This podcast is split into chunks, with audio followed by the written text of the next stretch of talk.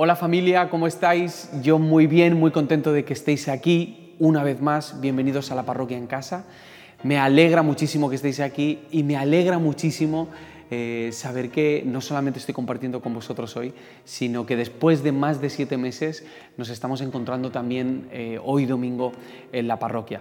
Estoy diciendo hoy domingo, pero como imaginaréis, yo no estoy en domingo, ahora mismo es viernes por la tarde y estoy grabando el mensaje para que cada domingo todos los que no podéis venir eh, a la parroquia, ya sea porque no lo veis conveniente, por vuestra salud o porque no habéis encontrado el aforo para, para la semana, eh, bueno, que podáis seguir escuchando estos mensajes. Así que la parroquia en casa va a seguir hacia adelante y vamos a seguir en contacto eh, a pesar de que no podamos vernos los domingos. Estamos en la serie Hábitos. Llevamos esta es la cuarta semana en la que estamos hablando de disciplinas espirituales que pueden ayudarnos a vivir y no a sobrevivir, que es lo que solemos hacer cuando vienen las épocas de incertidumbre, las épocas de desierto, de problemas, de cambios. Eh, pero creemos que a través de estos hábitos y disciplinas espirituales se esconde el potencial de descubrir una vida mucho más profunda y arraigada en Jesús, a pesar de que las cosas a nuestro alrededor se estén derrumbando. Hoy me gustaría empezar con una pequeña comparación. Pensad por un momentito en cómo era vuestro día a día en vuestra infancia. ¿A qué hora os levantabais? Em, ¿Qué ropa os poníais para ir al colegio? ¿La escogíais vosotros? ¿La escogían vuestros padres? ¿Era un uniforme? ¿Qué desayunabais? Eh, ¿Cómo era el ambiente en el colegio? ¿Y cuáles eran las preocupaciones que, que solían ocupar vuestra mente? Y ahora piensa en qué es lo que tienes que hacer mañana lunes. Sé que esto te puede resultar un poco bajonero, no pasa nada, lo superarás. Piensa en cuáles son los proyectos que tienes que terminar esta semana, cuáles son los trabajos pendientes, cuál es el examen que tienes que hacer, cuál es el pago eh, con el que tienes que cumplir esta semana. Y, piensa por un momento en cuáles son tus sentimientos y tus emociones al visualizar cómo va a ser la semana, cómo, cómo la enfrentas qué sentimientos tienes dentro. ¿Te sientes tranquilo? ¿Te sientes con paz? ¿O en algún momento la ansiedad o el estrés aparecen cuando enfrentas estas cosas? Em, creo que no me equivoco si digo que, que la vida se ha acelerado mucho en estos últimos años. Creo que estaremos de acuerdo. Y no es algo que tiene que ver solo con tu caso en particular, con tus responsabilidades naturales. Según van pasando los años, vamos adquiriendo más responsabilidades y lógicamente eso trae un poquito de estrés. Pero estoy hablando de una velocidad a la que hemos entrado todos. Parece que en esta última década todo va muchísimo más rápido, hay como eh, una velocidad mayor, hay una mayor eh, adicción al trabajo o ambición por tener más, el tiempo va cada vez más rápido, parece que cada vez tienes menos tiempo para hacer las cosas que te gustaría hacer y que estás o estamos persiguiendo una vida que nos está robando la nuestra. Y ahora, cuando miramos al pasado o cuando vemos eh, a los niños que tenemos a nuestro alrededor, pensamos, qué bien viven. Ellos no han entrado todavía en este ritmo en el que yo he entrado. Creo que casi todos aquí conocemos cuáles son las consecuencias de trabajar demasiado de, no parar. Eh, el estrés, la ansiedad, la depresión, los suicidios, el insomnio, los divorcios, la toma de malas decisiones o la procrastinación. Sabemos que no es bueno estar en ese ritmo. Aún así, aún entendiendo que no es saludable para nadie, ¿eh? seguimos sumergidos en él, seguimos en esa rueda. Imaginaos qué hay detrás de esos hábitos y de ese aceleramiento que aún sabiendo que es malo para nosotros, seguimos haciéndolo. ¿Cuáles son las ideas? ¿Cuáles son las mentiras? ¿Cuáles son, em, eh, bueno, sí, esas mentiras que hemos convertido en verdades inquebrantables, que nos han moldeado y formado tanto, que aún sabiendo que la consecuencia es mala, seguimos haciéndolo. Lo que voy a compartir hoy, para algunos creo que puede ser preventivo, creo que puede ser un buen aviso para situaciones en las que se pueden encontrar en el futuro o con las que ya están empezando a encontrarse. Pero creo que para otros es urgente escuchar esto. porque vuestra familia, vuestro cuerpo, vuestra alma está gritando que no podéis seguir en ese ritmo, que no estáis hechos, que no estamos hechos para el ritmo de este siglo. Y posponemos una y otra vez lo que sabemos que tenemos que hacer. Descansar pero no como nosotros entendemos el descanso, no como se entiende en Occidente o en la sociedad consumista, en la que el descanso es eso que haces cuando ya no puedes más, cuando estás exhausto. No sé si habéis visto la película eh, Pulp Fiction de, Quentin Tarantino, os dejo aquí una foto. Eh, esta, foto es de la escena en la que John Travolta tiene que cuidar de Uma Thurman. Por un momento se descuida y Uma eh, tiene una sobredosis por droga, entonces John Travolta tiene que despertarle, no, no puede permitirse que muera, tiene que reanimarla, no sabe cómo hacerlo, llama a un amigo que está pirado, lo lleva a su casa y al final se encuentran con que lo único que pueden hacer para reanimarla es clavarle en el pecho una inyección de adrenalina. Dudan, no saben cómo hacerlo, si se equivocan pueden matarla, así que lo que hacen es darle ese golpe en el pecho con la inyección y se despierta en ese momento como una loca. Para nosotros, las vacaciones muchas veces son así. Después de haber tenido una sobredosis de trabajo, después de haber caído rendidos, de no poder más, de no tener energía, entonces descansamos, paramos, pero como una inyección de adrenalina, como una última solución para poder seguir sobreviviendo. Hoy me gustaría que pudiésemos descubrir que no estamos hechos para vivir en el ritmo de este siglo, y que además hay otro ritmo que está hecho para nosotros, que se puede vivir de otra manera, que podemos tener el hábito del descanso, no solamente como algo esporádico, sino algo que forme parte de nuestra vida y que descansar puede ser una disciplina espiritual que cambie radicalmente nuestra relación con Dios, con los demás, con nosotros mismos, con nuestro trabajo, con lo que hacemos, con nuestra productividad. Vamos a leer Génesis 2 del capítulo, eh, perdón, del versículo 1 al versículo 4. Fueron pues acabados los cielos y la tierra, y todo el ejército de ellos. Y acabó Dios en el día séptimo la obra que hizo, y reposó el día séptimo de toda la obra que hizo. Y bendijo Dios al día séptimo y lo santificó, porque en él reposó de toda la obra que había hecho en la creación.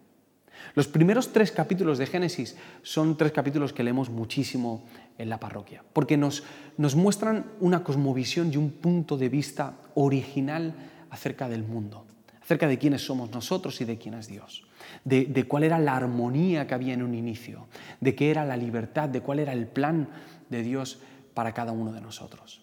Y en ese plan vemos que Dios descansó en el séptimo día. La palabra descansar originalmente es sabbat y esa palabra es de la que nosotros sacamos la palabra sábado.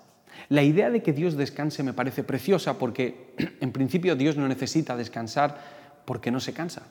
Pero aprendemos algunas cosas a la hora de ver que Él descansa. Una de las cosas que aprendemos es que si Él no se cansaba y descansó, no es necesario estar cansado para descansar. Pero una de las ideas más profundas y que más implicaciones tiene en nuestra vida es que si Él no necesitaba descansar, Él estaba descansando para que nosotros viésemos algo. Él estaba descansando para que nosotros sacásemos alguna conclusión acerca de su obra. El autor de Génesis nos está hablando acerca del ritmo de vida, de los latidos de la naturaleza, de las épocas, de los ciclos, de un ritmo del que Dios forma parte y al que nos está invitando a participar. Un ritmo que es 1, 2, 3, 4, 5, 6, descansa. 1, 2, 3, 4, 5, 6, descansa. Me siento un poco como un barrio sésamo, pero vamos a hacerlo una vez más. 1, 2, 3, cuatro, cinco, seis, descansa. Lo he hecho tres veces para que podamos entender que no se trata de algo esporádico. Descansar no es eso que haces de vez en cuando, sino que se trata de un ritmo. No es lo que haces cuando es festivo o cuando ya no puedes más o cuando te dan vacaciones, sino que es algo que haces cada semana. Y además lo bendijo y lo santificó. Es decir, que lo apartó, no solo para Él, sino para nosotros, para que nosotros formásemos parte de ese mismo ritmo que Él había comenzado. En el capítulo 3 vemos cómo el hombre y la mujer se independizan de Dios, hacen su propio camino, se salen del ritmo de la creación y empiezan su propio ritmo. Y llamarlo ritmo es ser demasiado bondadosos. Es el momento en el que empezamos a vivir nuestra arritmia, empezamos a vivir nuestro jet lag, esa desconexión a causa de ir tan rápido, tan velozmente, en la que ya desconectamos con Dios, desconectamos del día, de la noche, de nuestro propio cuerpo. En Éxodo 20 vemos que vuelve a aparecer este concepto y aparece en los diez mandamientos. Os leo desde el versículo 8. Acuérdate del día de reposo para santificarlo. Seis días trabajarás y harás toda tu obra mas el séptimo día es reposo para Jehová tu Dios. No hagas en él obra alguna, tú, ni tu hijo, ni tu hija, ni tu siervo, ni tu criada, ni tu bestia, ni tu extranjero que está dentro de tus puertas. Porque en seis días hizo Jehová los cielos y la tierra, el mar y todas las cosas que en ellos hay, y reposó en el séptimo día. Por tanto, Jehová bendijo el día de reposo y lo santificó. En el libro de Éxodo vemos hasta qué punto llega la arritmia en la que los seres humanos han entrado. Vienen de ser esclavos en Egipto. Hay una ambición del ser humano que le lleva al abuso de otros seres humanos para poder cumplir con sus sueños. Al salir de Egipto, Moisés comparte con Israel los mandamientos que Dios le ha dado, instrucciones acerca de cómo tenemos que relacionarnos con Dios y cómo tenemos que relacionarnos con los demás. Un estilo de vida que en caso de cumplirse nos recordaría mucho a la manera de vivir en el Edén. Estamos hablando de mandamientos que no solamente nos afectan a los que creemos en ellos, no solamente nos afectan a los cristianos, han afectado a toda la sociedad. Y muchas de las costumbres, los hábitos y de las maneras de tratarnos que tenemos los seres humanos tienen que ver con lo que hemos aprendido acerca de estos diez mandamientos. Y ahí, en medio de estos mandamientos, encontramos el del reposo. Es un ritmo que no solo es de Dios. Es un ritmo que además es para ti. Hay algo precioso en esto. Fijaos que dice que como Dios reposó, tú tienes que reposar, pero no solamente tienes que reposar tú, no permitas que trabajen ni tu hijo, ni tu hija, ni tu siervo, ni tu criada, ni tu, ni tu bestia. Es algo que no es solo de Dios y no es solo para ti, sino que es para compartir los demás. Es algo que tiene que ver con el resto de la humanidad. Es algo que nos afecta a todos. Es un ritmo para el que todos nosotros hemos sido creados. Lo que estamos viendo en este pasaje es que necesitamos descansar, necesitamos parar para recordar que ese es el ritmo de Dios. En Deuteronomio 5 Moisés vuelve a sacar este tema. Versículo 12. Guardarás el día de reposo para santificarlo, como Jehová tu Dios te ha mandado. Seis días trabajarás y harás toda tu obra, mas el séptimo día es reposo a Jehová tu Dios. Ninguna obra harás tú, ni tu hijo, ni tu hija, ni tu siervo, ni tu sierva, ni tu buey, ni tu asno, ni ningún animal tuyo, ni el extranjero que está dentro de tus puertas, para que descanse tu siervo y tu sierva como tú. Hasta aquí todo es muy parecido a lo que hemos leído en Éxodo 20. Aquí viene la, eh, la diferencia. Acuérdate que fuiste siervo en tierra de Egipto y que Jehová tu Dios te sacó de allá con mano fuerte y brazo extendido, por lo cual Jehová tu Dios te ha mandado que guardes el día de reposo. El pasaje es casi igual hasta que llega el versículo 15. En Éxodo 20 veíamos que empezaba diciendo, recuerda el día de reposo, pero en esta ocasión lo que está diciendo es que recuerdes el porqué del día de reposo, porque eran esclavos. En la primera parte que hemos leído de Éxodo 20, el descanso tiene que ver con recordar el ritmo de Dios. Y en este caso tiene que ver con recordar que éramos esclavos, pero ya no lo somos. De que ahora tenemos la oportunidad de subirnos de nuevo al ritmo de Dios, de volver a ser humanos, de recordar que ellos no eran máquinas en Egipto, que su Dios no era como Faraón y de que por eso debían apartar ese día para recordar que no eran esclavos, para recordar que su Dios era diferente. Es importante que tengamos en cuenta la palabra acuérdate, porque eso quiere decir que se les olvidaba, que la tendencia que tenían era la de olvidar de dónde venían y de guardar ese día para el reposo. Y esto no solamente les ocurría a ellos, esto nos ocurre a cada uno de nosotros. A todos se nos olvida que el ritmo de este mundo no es el que Dios tenía en mente. Y debemos parar para poder recordarlo. Lo que pasa es que este mundo nos soborna, nos concede ciertos placeres pequeños que acalla, acallan esa voz que tenemos dentro, que nos recuerda, nos quiere recordar que ya no somos esclavos, nos quiere chivar que ya no somos esclavos, pero esos pequeños placeres sobornan a esa voz. Somos esclavos del trabajo, para bien o para mal. Algunos esclavos del trabajo porque les encanta su trabajo y no pueden dejar de hacerlo. Otros son esclavos del trabajo porque trabajan muy mal, eh, porque se acumula vuestra faena, porque cogéis más compromisos de los que podéis tener. Y al final vas procrastinando, no puedes eh, hacerte cargo de todos, acabas entregando tarde todos los trabajos eh, y eso te supone estrés. Encima lo has cobrado por adelantado y ahora no puedes quedar mal con el cliente y ha sido por una mala gestión de nuestro trabajo por la cual nos hemos vuelto esclavos de él. Otros nos volvemos adictos al trabajo, o esclavos del trabajo, mejor dicho, por el futuro.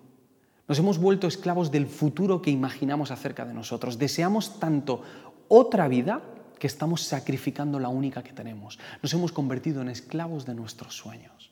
O nos hemos vuelto esclavos de la opinión de los demás acerca de lo que es realmente trabajar. Esto es algo que a mí personalmente me ha afectado mucho siempre. España es un país de, agricultores, de albañiles, de transportistas, de, trabajo físico. Y muchas veces he sentido que por tener trabajo creativo o espiritual o, o, artístico, no estaba siendo lo suficientemente trabajador. Y me he dado cuenta de que ha habido épocas en mi vida en las que he forzado en el trabajo para intentar demostrarle a personas a las que realmente no les importo demasiado que yo también soy trabajador como ellos. O a lo mejor nos hemos vuelto esclavos de la opinión de nuestros padres. ¿Qué opinaban tus padres acerca del trabajo? ¿De qué era un trabajo de verdad? O nos hemos vuelto esclavos de la clase social. La clase social que teníamos, o la que tenemos ahora y tenemos que mantener, o la que nos gustaría tener en el futuro. O nos hemos vuelto esclavos de la velocidad. Hay una adrenalina en el trabajo, en el sentir que estás en movimiento y no parar y no parar, porque como pares un segundo y te des cuenta de todos los errores que estás cometiendo y te des cuenta de lo que te está pasando por dentro, te hundes. Así que es casi mejor no parar. Pero debemos descansar para recordar que no somos esclavos. Hace unos años fui a dar un concierto con Praxis, mi grupo de música, a Zaragoza. Eh, era un concierto en el que tocaban muchos grupos amateurs y nosotros estábamos invitados como para cerrar el, día de conciertos. Y nos pidieron, por favor, que durante todo el día de conciertos estuviésemos sentados en primera fila pues para apoyar a los otros grupos y tal. Y bueno, pues nos pareció muy bien. Estábamos allí sentados en primera fila y salió un grupo y empezaron a tocar una canción, recuerdo exactamente cuál era, era la versión de Padre Nuestro de, Marcos Witt, y salió una banda bastante grande y empezaron a tocar la canción. Durante los primeros ocho segundos todo iba normal, todo iba perfecto. A partir del segundo ocho nos empezamos a dar cuenta de que algo estaba mal, que no estaba funcionando, algo se oía realmente mal, y era el bajista, parecía que el bajista estaba tocando otra canción, que se había equivocado. Claro, lo, que hacía todo esto tan incómodo era que el bajista estaba totalmente en su mundo. O sea, él estaba tocando la canción y disfrutándola muchísimo. Estaba sonriendo, mirando a la gente, estaba tocándola como, como si estuviese saliendo todo perfecto. El resto de la banda parecía no darse cuenta de lo que estaba pasando y también seguían a la suya. Claro, nosotros estábamos en primera fila sabiendo que no podíamos reírnos y eso es una de las cosas que hace que te rías más. Así que nos agarrábamos del brazo intentando no reírnos por lo que estaba pasando, no entendíamos qué estaba pasando. Encima en un instrumento tan importante como el bajo. No, era una flauta, con perdón para los flautistas, ¿vale? Pero era el bajo. El, bajo es, uno de los instrumentos que hace que te muevas cuando estás bailando en tu casa, cuando estás bailando en el coche o en una fiesta. El bajo es uno de los instrumentos que lleva el groove y que hace que instintivamente tu cuerpo se mueva. Así que nosotros estábamos sufriendo. Y, un minuto antes de que se acabase la canción, nos dimos cuenta de qué estaba pasando. Un minuto antes, el bajista termina de tocar, apoya sus brazos en el bajo y empieza a mirar a la banda. Y en ese momento nos damos cuenta de que es que él ya había terminado la canción. No era que estaba tocando otra canción, estaba tocando la misma canción, pero la estaba tocando muy rápido, muy rápido, tanto que acabó un minuto antes y se quedó esperando a que los demás acabasen, cosa que a nosotros tres nos hizo reír muchísimo más porque nos parecía una auténtica locura. Muchos nos hemos tomado la vida de esa manera. Muchos pensáis que la vida es una carrera. Y el camino de Jesús no es una competición, es un baile en el que hay que seguir el ritmo, en el que no se trata de ir rápido, sino de ir con Jesús. Y esto nos pasa incluso a nivel espiritual.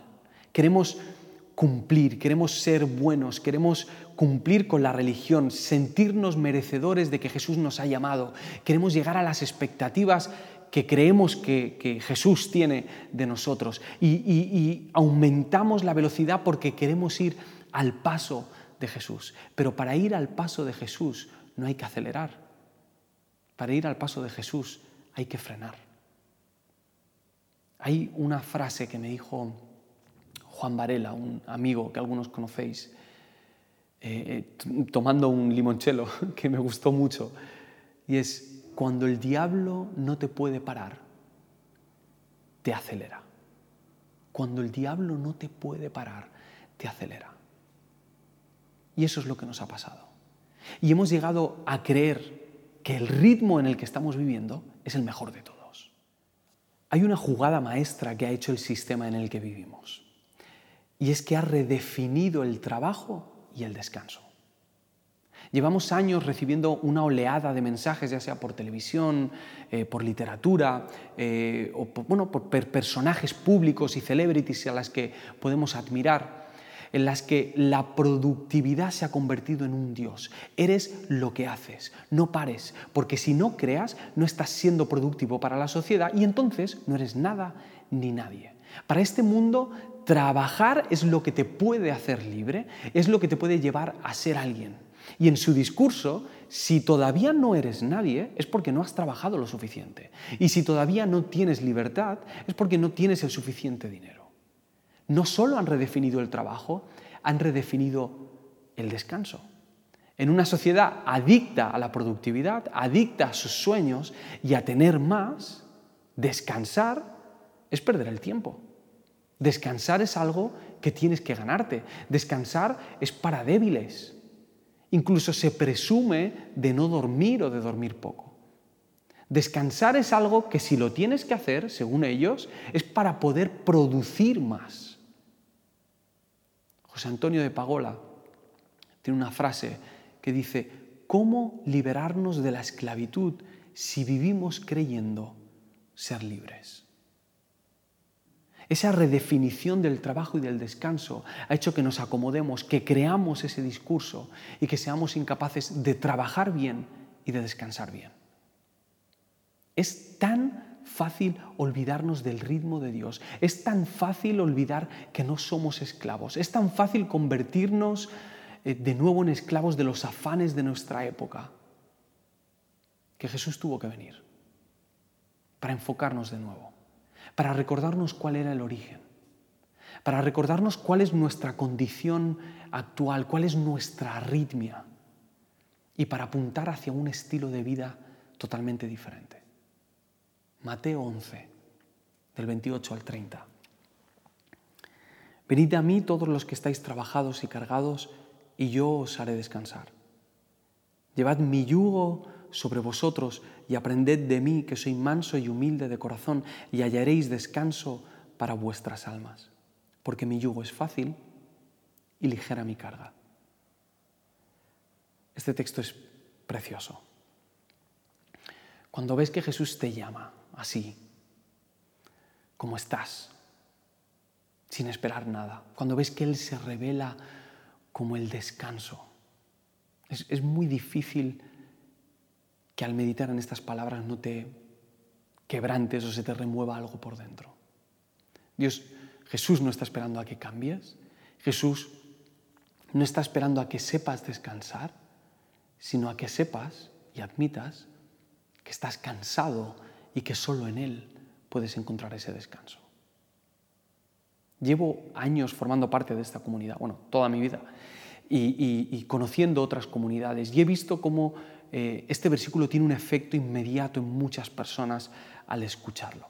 La gente llega cansada, están agotados de la vida y de repente escuchan estas palabras de Jesús y se sienten tan aliviados. Es agua en medio del desierto. Pero no estoy seguro de que escuchar este versículo y llorar y sentirnos desahogados por un momento fuese la intención que Jesús tenía. Estos versículos tienen mucha tela para cortar y para hablar de, ellos durante una sesión entera. Y hoy me gustaría centrarme solo en una idea. Os voy a decir cómo haría yo mi versión de este versículo. Venid a mí todos los que estáis trabajados y cargados, y yo os haré descansar. Os pagaré un viaje a Bali con hotel con pulserita. Ampliaré la ayuda del paro dos años más, eh, fines de semanas ilimitados en Marinador y tendré a alguien que se ocupe de las tareas de vuestro hogar y os haga los trabajos de la uni. Esta sería la versión NTV, nueva traducción vacacional o nueva traducción valenciana, podría ser la otra opción.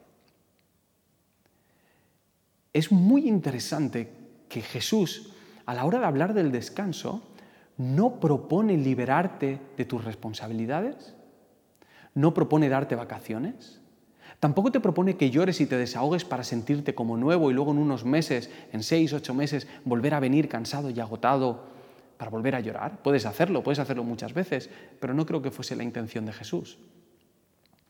Jesús propone que te pongas su yugo, su yugo, o sea, estás hablándome de que, de que descanse en ti y de que me ponga tu yugo, una herramienta de agricultura que llevaban los animales pesada en, el lomo.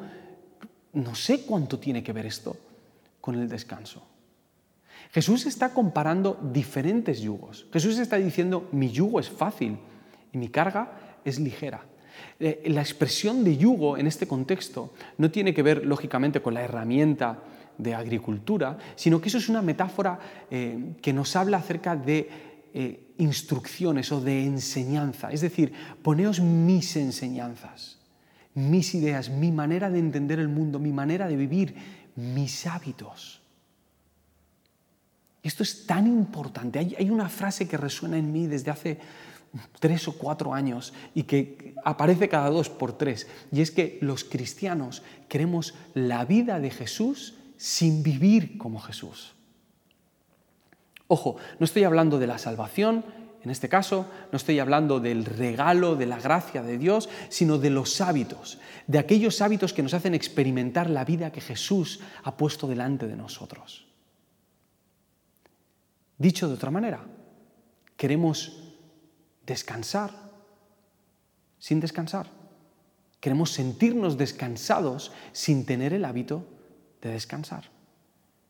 Jesús está proponiendo un cambio de yugo, porque lo quieras o no, vas a llevar uno. Lo quieras o no, te vas a ceñir y vas a seguir las enseñanzas de alguien. Vas a ponerte un yugo encima tuyo. Él te está diciendo, ponte mi yugo porque es ligero.